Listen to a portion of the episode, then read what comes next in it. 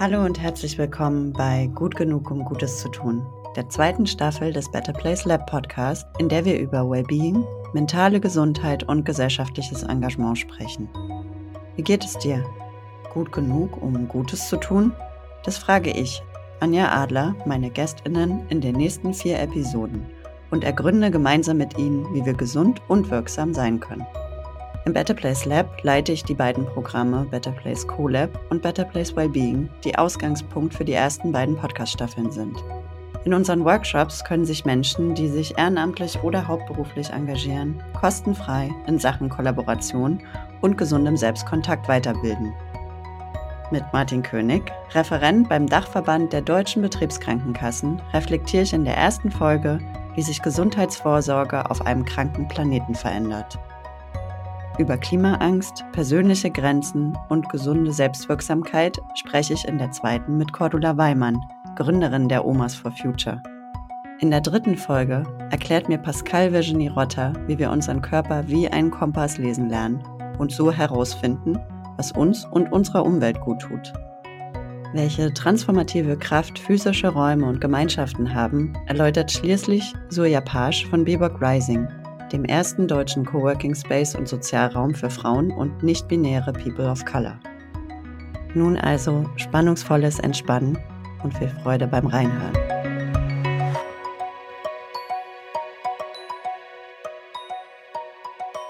Seit Jahrzehnten wissen wir um die Zerstörungskraft des Klimawandels. Leider schaffen wir es als Menschheit scheinbar nicht, die notwendigen Schritte einzuleiten, um der Erderwärmung und der damit verbundenen Zerstörung unserer Lebensräume entgegenzuwirken. Wie sieht ein sinnvoller Umgang mit der Klimakrise und der scheinbaren Vergeblichkeit des Aktivismus aus? Resignation, Vorbereitung auf die Apokalypse oder doch lieber Besinnung auf den eigenen Wirkradius? Darüber und was das alles mit unserer Gesundheit zu tun hat, möchte ich heute mit meiner Gästin Cordula Weimann sprechen. Hallo. Ja, hallo Anja und ich danke dir für die Einladung und die Möglichkeit zum Gespräch. Unsere Reihe hat einen besonderen Namen, gut genug, um Gutes zu tun. Und deswegen starte ich mit der Frage, wie geht's dir denn, Cordula? Gut genug, um Gutes zu tun? Wie es mir heute geht? Hm? Also gerade heute, obwohl es ein Montag ist, schon sehr energetisch aufgeladen und voller Freude, mich weiter zu engagieren, weil ich Gespräche hatte, wo ich das Gefühl habe, wir bewegen gerade richtig viel was. Und das macht ja. total Spaß. Magst du ein bisschen was davon teilen, was das für Gespräche waren, was die dir gerade so Mut oder Hoffnung machen, habe ich rausgehört. Ja, wir haben in, in Leipzig ja die besondere Situation, dass Leipzig eine von neun deutschen Städten ist, von insgesamt 100 europäischen Städten, die Vorzeige- und Pilotstadt werden sollen für intelligentes und smartes ähm, Verhalten in der Zukunft, also letztendlich nachhaltiges, äh, klimabewusstes Verhalten. Und äh, wir entwickeln damit ähm, den Omas for Future, aber auch mit unserem Basisverein Leben im Einklang mit der Natur haben wir den Leipziger Zukunftstag entwickelt, der wirklich Bürger, Unternehmen, Kulturvereine, alles verbindet und alle gemeinsam hier an einem Strang ziehen und zeigen, was der Einzelne tut. Und ich bin überrascht, wie viele offene Türen ich einrenne, auch gerade im Bereich der Wirtschaft. Und das motiviert total. Oh, das freut mich zu hören. Ja, wo ich so wirklich das Gefühl habe, so vor zwei Jahren oder vor drei Jahren, also wie wir anfingen, da musste man sich noch erklären, warum man sich fürs Klima einsetzt. Und da gab es ganz viele, die gesagt haben, bringt ja eh nichts und brauchen wir nicht und haben wir keinen Einfluss drauf. Und in den drei Jahren hat sich enorm viel getan. Ich nenne das so ein bisschen, die Zeit ist reif. Jetzt können wir wirklich den Menschen und den Bürger äh, erreichen und er ist jetzt auch bereit zuzuhören. Und das ist nicht überall und an allen Stellen so, aber in Leipzig ist es so und das macht viel Freude. Ja, da kann ich auch ganz gut anschließen. Ich sitze hier gerade im äh, Boom Berlin in Kreuzberg, im Raum für engagierte und solidarische Zivilgesellschaft. Und von hier aus werden die Unterschriften für das Volksbegehren Klimaneutral 2030 vom Klimaneustart von der Initiative koordiniert. Und ich sehe jeden Tag hier die vielen, vielen Menschen ausströmen und Unterschriften einsammeln. Und das ist eine der, der Sachen, die neben den äh, vielen anderen Empfindungen, die ich mit Klimawandel verbinde, mir auch gerade Mut und Freude machen. Cordula, unsere Hörerinnen und Hörer kennen dich vielleicht noch nicht, deswegen würde ich dich gerne kurz vorstellen und du darfst dann ergänzen, was dir wichtig ist. Im Sommer 2019 hast du zusammen mit Professor Dr. Harry Lehmann in Leipzig einen Verein gegründet, Einklang mit der Natur e.V., da hast du ihn gerade auch schon genannt. Und ja, organisierst dich sozusagen mit den Omas for Future. Mittlerweile gibt es über 80 Regionalgruppen und die Tendenz der Menschen, die sich dort engagieren, ist steigend. Du glaubst, dass ältere Menschen in ihrer großen Zahl und ihrer Macht als Wählerinnen und Konsumentinnen viel bewegen können und im Vorgespräch auch äh, mir gegenüber erwähnt, dass in Deutschland 56 Prozent der Wählerinnen ja sie ausmachen, die älteren Menschen, und dass es deswegen total wichtig ist, dass sie sich engagieren. Und ihr setzt euch eben für Klimaschutz ein. Magst du uns noch so ein bisschen was darüber erzählen, wie genau ihr das macht, weil das vielleicht nicht alle wissen? Ja, also es ist in der Tat so, mich hat das auch geschockt, dass 56 Prozent der Wähler 50 plus sind und zwischen 50 und 60 wird man meist Oma oder Opa. Und da wurde mir wirklich klar, die Kinder können noch so viel strampeln, solange wir Älteren das nicht verstehen und die nicht unterstützen und was anderes wählen, hebeln wir quasi deren Zukunft aus. Und ja, wir speziell, wir Omas, wir informieren zur Selbstwirksamkeit. Ich nenne das immer, wir unterstützen die Fridays, die Parents und die gesamte andere For Future Bewegung, die ja vor allen Dingen an der Politik und an der Wirtschaft rüttelt. Und wir sagen, das ist super, was ihr macht. Wir sind auch bei den Demos dabei. Aber wir persönlich, wir haben Wissen zusammengetragen, wie der Einzelne, nur durch Verhaltensänderung. Und das umfasst sowohl den Lebensstil, den Konsum, als auch die Ernährung. Und wie er alleine dadurch 30 Prozent seines CO2 einsparen kann, ohne dass er sich ein Elektrowagen Wohnwagen kauft oder das Haus saniert. Und diese 30 Prozent, die sind total entscheidend, dass die Wende gelingen kann. Und dazu informieren wir. Und äh, das machen wir generationenübergreifend. Wir gehen also mittlerweile auch in Schulen, aber wir machen es auch sehr in unserer Generation, in Vereinen, in Begegnungsstätten wir, wir bekommen erstaunlich viele gute Rückmeldungen, also auch zu unserem Heftchen. Wir haben so ein kleines A6-Heftchen, das einmal eins für unsere Zukunft. Und das wird von vielen, vielen Leuten aus Deutschland bestellt, die dann sagen, ich möchte das gern im Unterricht einsetzen oder in der Kommunionvorbereitung. Ähm, darum geht es uns, das wirklich nicht nur leicht zu machen und einfach zu machen, sondern auch vor allen Dingen zu zeigen, hey Leute, wenn wir jetzt umstellen, dann haben wir eine gesündere, eine grünere und eine lebenswertere Zukunft, als wir sie je hatten. Wir müssen es aber jetzt wollen. Also die Chance, die in der Krise liegt, die ist einfach riesig und lasst uns die doch ergreifen. Denn wenn wir das nicht machen, dann, na, damit drohen wir nicht. Wir versuchen einfach Lust zu machen auf morgen. Ich habe ein Jahr lang wirklich gedacht, oh shit, für Geld, für Geld opfern wir wirklich diese wunderschöne Erde. Und das hat mich zeitweise wirklich gelähmt, dass ich gedacht habe, wie kann man sowas tun? Einige wenige auf dieser Erde opfern wirklich unsere Erde und Millionen, Milliarden Menschen werden mit runtergezogen. Das war schon eine Ohnmacht und eine Fassungslosigkeit. Und irgendwann, vor allen Dingen, als ich mich auch mit Ernährung äh, beschäftigte, wurde mir klar, wie sehr unsere Wohlstandsgesellschaft uns Menschen ja gar nicht glücklich macht, sondern krank macht. Also die, die Krankheitszahlen steigen in allen Bereichen, sowohl die durch Ernährung als auch durch mangelnde Bewegung, die Depressionen. Der Konsum macht uns ja eben überhaupt nicht glücklich nämlich glücklich kann ich nicht kaufen. Glücklich werde ich durch Beziehungen, durch Natur, durch Tanzen, durch Musik, aber ich werde nicht glücklich, weil ich jetzt, was weiß ich, mir ein tolles, tolles Sofa gekauft habe. Und diese Zusammenhänge aufzuzeigen und den Leuten auch klar zu machen, das machen wir mit unserem neuen Heftchen, das kommt in etwa vier Wochen raus, das einmal eins für dein gesundes Leben. Und da zeigen wir wirklich auf, wie wir durch unsere Ernährung krank werden. Das ist also so grotesk, dass wir in einem der reichsten Länder der Welt uns krank essen und zu 40 Prozent sind auch unsere Krebserkrankungen ernährungsbedingt. Und da ist unendlich viel Leid mit verbunden für Familien, für Angehörige. Und das alles lässt sich sparen, wenn wir uns doch mal einfach gesund ernähren. Und dann brauche ich gar keinen Umweltschutz machen, dann wird automatisch die Erde gesund. Ja, das ist doch so easy. Ich meine, es spricht doch überhaupt nichts mehr dagegen. Und wie mir das klar wurde, habe ich echt gesagt, super. Und jetzt, los geht's.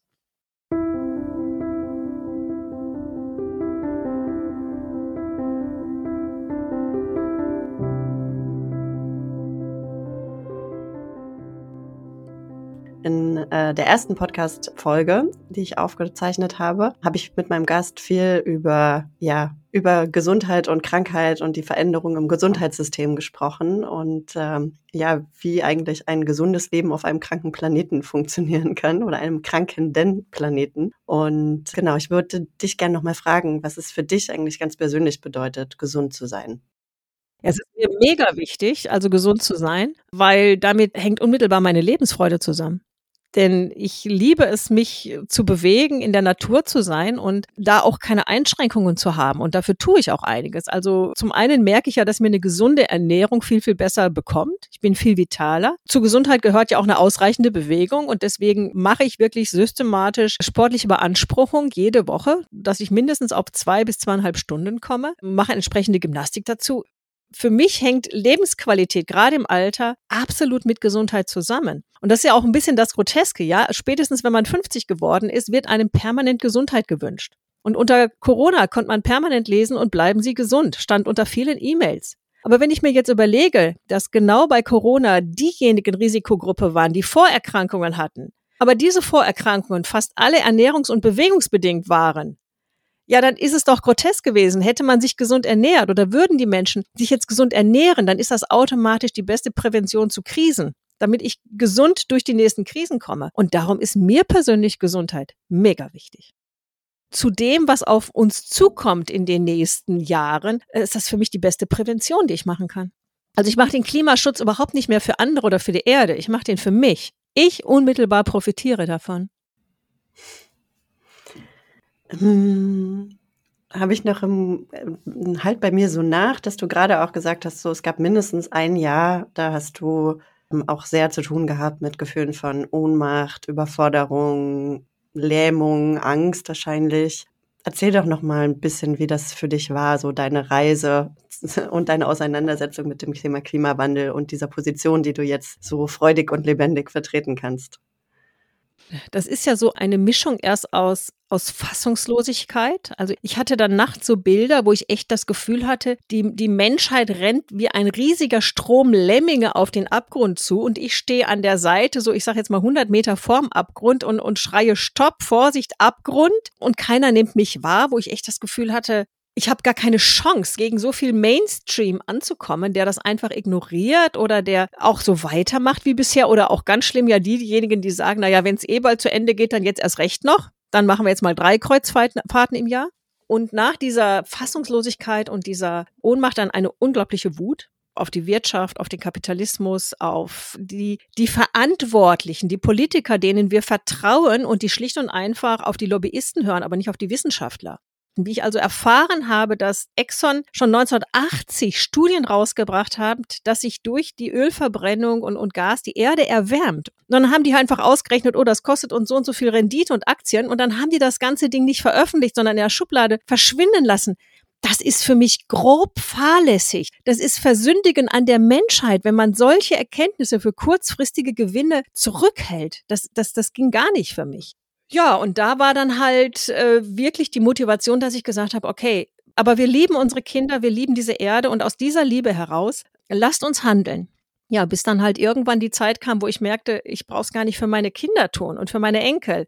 In dem Moment, wo ich es für mich tue, tue ich der Erde das Allerbeste. Also das war wirklich ein, ein schrittweiser Erkenntniszugewinn, um es wirklich zu merken, ja, es, es gibt ja in der Bibel diesen Satz, liebe deinen Nächsten wie dich selbst und geh mit dir selber gut um. Geh, lieb, hm. wirklich, geh mit dir selber gut um. Das ist das Beste, was du der Erde geben kannst. Und äh, ja, Deswegen ist es eigentlich, ist es total einfach. Es ist überhaupt nicht so kompliziert. Es, es wird immer so furchtbar kompliziert und schwierig gemacht. Und wenn man es wirklich im Kern erkannt hat, wird es auf einmal ganz einfach. Und das, das war für mich ein, das war ein langer Weg, ja. Hm.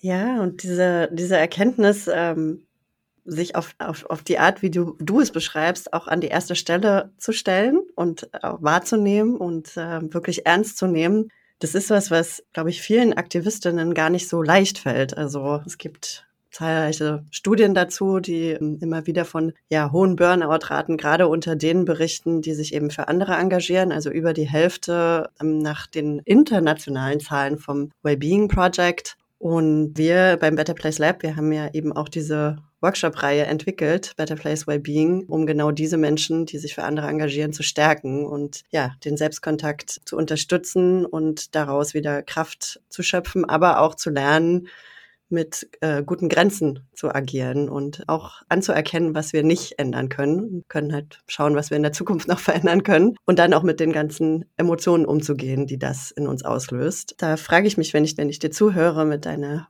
sehr positiven, in die Zukunft gerichteten Energie, was du da für dich herausgefunden hast an Strategien, äh, wie du mit herausfordernden Gefühlen umgehst, wie Wut oder Trauer oder Angst. Ähm, kommen die noch? Gibt es die noch? Und was machst du dann? Ja, ich hatte vielleicht das Glück oder das Pech, je nachdem, wie man sieht, diese Burnout-Erfahrungen schon durch meine Unternehmertätigkeit zuvor gemacht und hatte dann dank guter Wegbegleiter, aber auch dank intensiver innerer Suche über viele Jahre in diversen Kursen das Glück, immer mehr zu mir nach Hause zu finden. Und eine meiner wichtigsten Stationen oder meiner wichtigsten Wege war unter anderem die Atemarbeit. Und da geht es nicht um Luft holen. In der, also in, in der Ausbildung zur Atemtherapeutin oder Atempädagogin geht es nicht um Luft holen, sondern es geht ja letztendlich darum, dass in anderen Kulturen spricht man von Ki oder von Prana, in, in, in unserer Religion spricht man von Odem. Es geht ja letztendlich um die Schwingung und um, um das Leben in jeder Zelle. Und das hat mich sehr zu mir gebracht. Und das ist heute eine Tankstelle für mich, wenn ich merke, dass es außen zu brenzlig wird, dass ich sehr schnell durch verschiedene Atemtechniken, aber auch durch, durch Meditation wieder zu mir finde. Und das ist nicht ein Weg, den ich noch ebnen muss, sondern der ist da. Der ist gut und ausgefahren. Und da kann ich dann auch wirklich zu mir finden und zu mir reisen und auch emotional schauen, was steckt eigentlich letztendlich hinter dieser Wut oder dieser Enttäuschung oder der, der Trauer, die da jetzt gerade ist. Was, was ist eigentlich die Grundlage dafür in mir? Es ist zum einen auch eine Trauer um unsere wunderschöne Erde und um das, was wir loslassen müssen und was sich verabschiedet.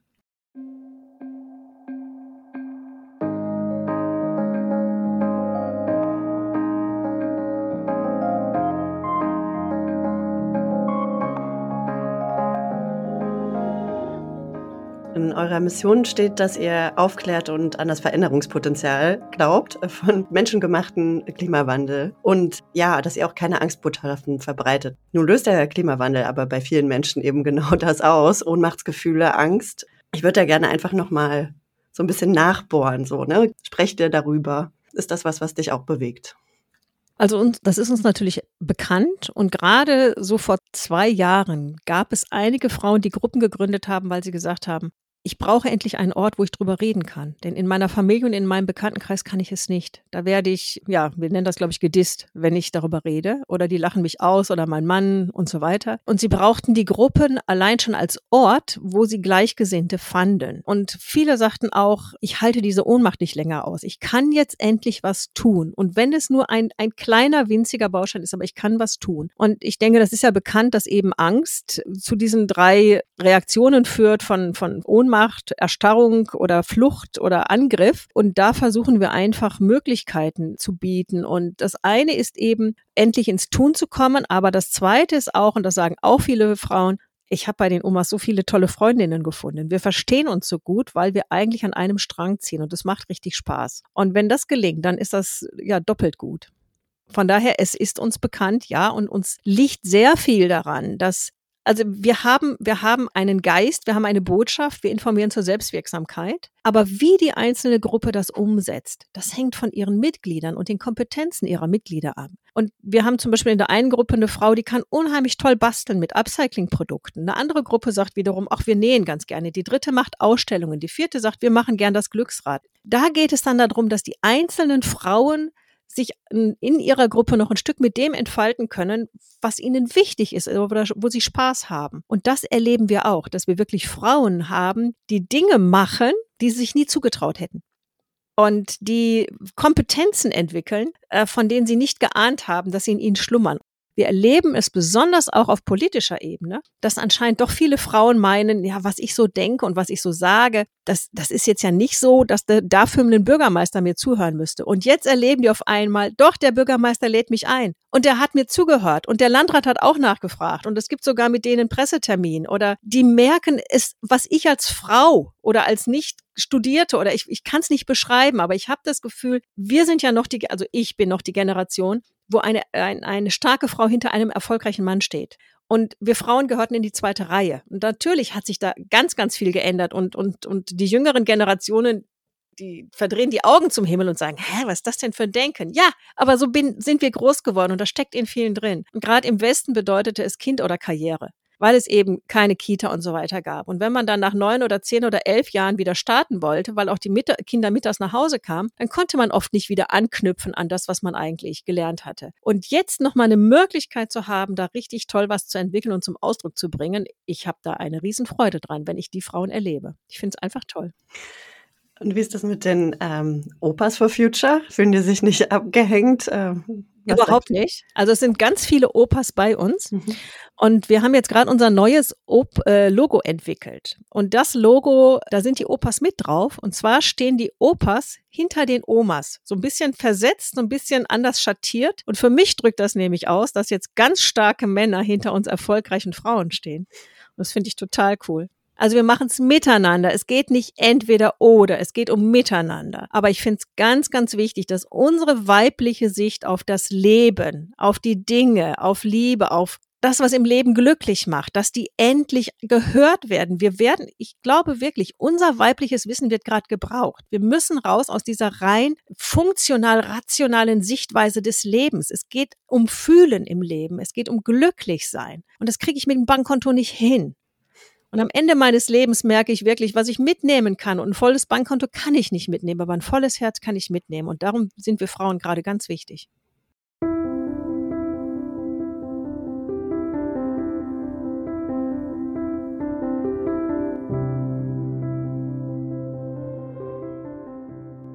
Das klingt nach sehr viel Potenzial und nach Wachstum.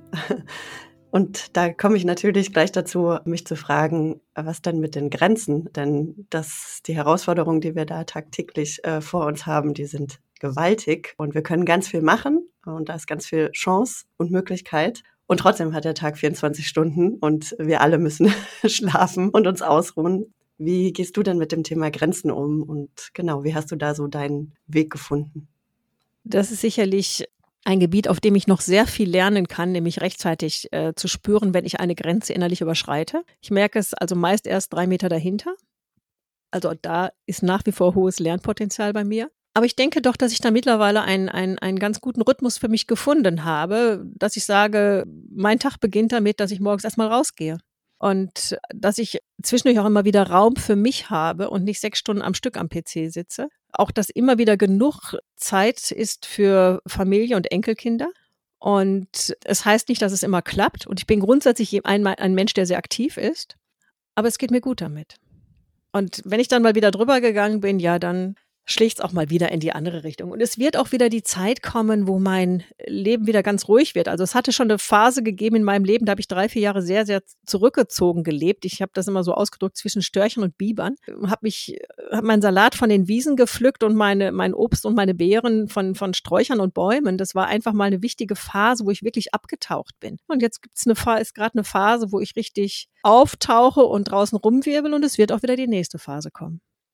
Und ich bin noch neugierig, wenn du sagst, du merkst äh, meistens so drei Meter dahinter, du hast eine Grenze überschritten. Ich weiß nicht, ob du dich da gerade so mal reinversetzen kannst und ja, was, wo das vielleicht auch vor kurzer Zeit mal passiert ist. Wie genau merkst du denn das? Also gibt es da was im Körper? Ist das ne, irgendwann ein Gedanke, ein Verhalten von dir, woran dir das auffällt? So, ich, ich habe da so ein paar Indikatoren bei mir, aber ich bin neugierig, wie das bei dir ist. Ja, Atem ist oben. Also sehr hochgezogen im oberen Brustraum. Ich merke daran, dass die Stimme schärfer wird. Ich merke daran, dass ich on bin, dass ich den, den Kopf, dass also meine Gedanken sich fast überschlagen und ich gar nicht merke, dass ich eigentlich das schon dreimal gedacht habe und ich den Kopf aber nicht ruhig kriege. Und daran merke ich es ganz deutlich, ja. Also da sendet sowohl der Körper als auch eigentlich, da, es wird immer auf mehreren Ebenen gesendet. Und irgendeinen Kanal kriege ich dann mit. Und ja, und dann nimmst du dir erstmal ein bisschen Zeit oder was machst du dann?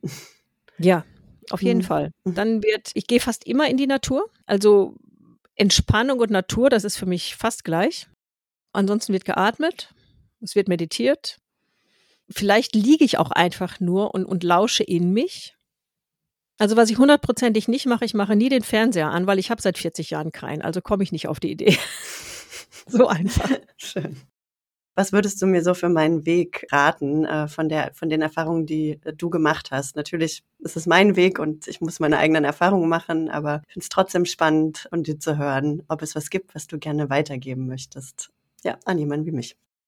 Das ist erstmal sehr schwer. Ja, weil jeder Mensch ist anders und ich maße mir nicht unbedingt an, dass ich anderen sagen kann, wie sie es besser machen können. Das kann eigentlich nur jeder für sich selbst finden. Aber ich kann für mich sagen, dass mein Leben sinnvoll ist und dass mein Leben viel einfacher geworden ist, seit ich meiner eigenen inneren Wahrheit folge. Die musste ich erstmal entdecken. Das stimmt.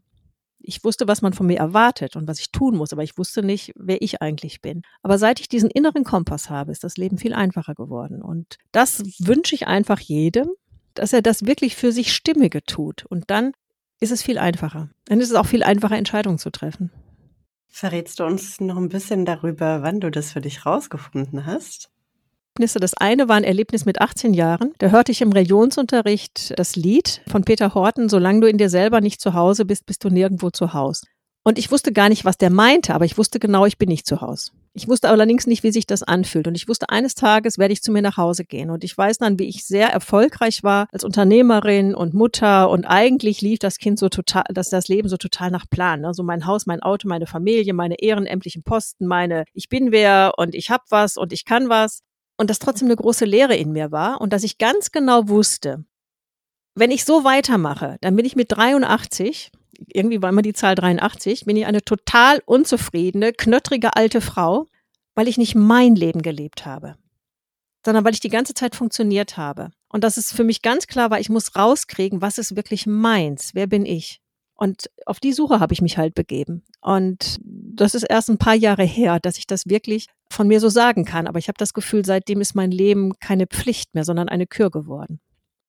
Gab es denn sozusagen auf deinem Weg mit in der Auseinandersetzung mit dem Thema Klimawandel vielleicht irgendwie so ein, ein Buch, was dich besonders bewegt hat? Oder das kann ja auch ein Podcast gewesen sein oder ein was wirklich ein Schlüsselmoment war, das war eine, eine Uhr, eine Grafik. Und zwar wurde dort dargestellt, wie, wie sehr sich quasi die Erde erwärmt. Ja, also es fing an mitten in, in der Mitte 1850 und das waren pro Jahr ganz, ganz viele kleine Linien, die sich um dieses Zentrum zogen und da war dann die Erderwärmung. Und dann zu sehen, wie ab 19, ab, ab 2000, 2005 auf einmal die Ausschläge immer größer werden und wie die teilweise manche Monate schon die, die 2,2 Grad überschritten. Also da konnte man dieses exponentielle Wachstum sehen. Und wie ich die gesehen habe, da wurde mir wirklich klar, es ist akut. Ja, bisher war das immer so, ja, wir reden da seit 1980 drüber und seit Global 2000. Und wie ich die gesehen habe, habe ich gedacht, nee, Leute, es ist schon 10 nach 12. Weil bis das Ding gebremst ist, dauert ja ein paar Jahrzehnte. Das war ein echter Mitauslöser von Panik, wo ich auch wirklich die ersten Monate der Omas, also speziell auch das Vereinsleben im Einklang, hatten wir auf der Webseite ja wirklich das Worst-Case-Szenario, wo wir echt gesagt haben, wir müssen es dem Bürger in den Vorgarten holen. Ja, so sieht dein Garten aus bei 2,0 Grad und so bei 2,5 und verabschiede dich von deinem Rasen und verabschiede dich von, von, von. Und da sind wir komplett wieder von runter. Aber im Grunde mhm. hat diese, dieses Worst-Case-Szenario dann damals meine Panik ausgelöst. Und das war wirklich für mich der absolute Impulsgeber. Noch mehr als die Fridays. Das war dann Monate später, dass die Fridays auf der Straße waren. Das fand ich toll. Habe ich gesagt, super, jetzt haben wir eine Chance, die Jugend ist da. Aber diese, diese, diese Uhr, die habe ich Monate davor gesehen. Und das war auch die Zeit, wo ich diese Lemmige saß. Es war für mich der Moment, wo es, ich habe Global 2000 damals gelesen ich habe auch damals schon gesagt, okay, jetzt Bio und nicht so viel CO2, aber es ist irgendwie wieder untergegangen. Ich bin genauso geflogen in Urlaub und bin mein schnelles Auto gefahren. Irgendwie ist es ein Stück aus meinem Bewusstsein rausgegangen. Und da war es mit einem Schlag wieder voll da, dass ich gesagt habe, was hast du die letzten 20 Jahre gemacht? Und aus eurer Kommunikation habt ihr das äh, wieder ein Stück weit zurückgenommen. Ich gehe davon aus, dass ihr da trotzdem drüber sprecht, dass sich unsere Vorgärten verändern werden, aber in einer, in einer anderen in einer anderen Kommunikationsverpackung, nenne ich es jetzt mal, äh, eben mit sehr viel ne, Selbstwirksamkeit und Genau, weil wir wollen die Menschen nicht in ihre Angst bringen. Mhm. Also da sind wir raus. Das haben wir am Anfang gemacht. Am Anfang haben wir gesagt, wir müssen schocken. Und jetzt haben wir gesagt, das Schocken übernehmen mittlerweile die Medien. Das mhm. Fernsehen bringt so viele Bilder von Katastrophen, von Veränderungen. Wir müssen den Menschen zeigen, wie es rausgeht, was sie tun können. Denn sonst lähmt es oder sie, sie werden depressiv oder sie sagen, jetzt aber mein ganzes Geld mal schnell in Kreuzfahrten investieren. Und das alles kann es nicht sein. Wir müssen Perspektiven zeigen. Und deswegen haben wir unseren Kurs da komplett geändert. Ja. Es ist gut, es machen viele. Und das muss auch sein. Aber wenn mhm. das schon viele machen, müssen wir das nicht auch noch machen. Dann können wir uns die Nische suchen, wo wir sagen, wir zeigen den Menschen, wie es geht. Wir zeigen den Menschen, wie es nach morgen geht. Das ist für mich ein perfektes Schlusswort. Vielen Dank für das Gespräch, Cordula. Das, ja, ich habe äh, an der Stelle keine weiteren Fragen mehr. Okay, dann sage ich auch herzlichen Dank.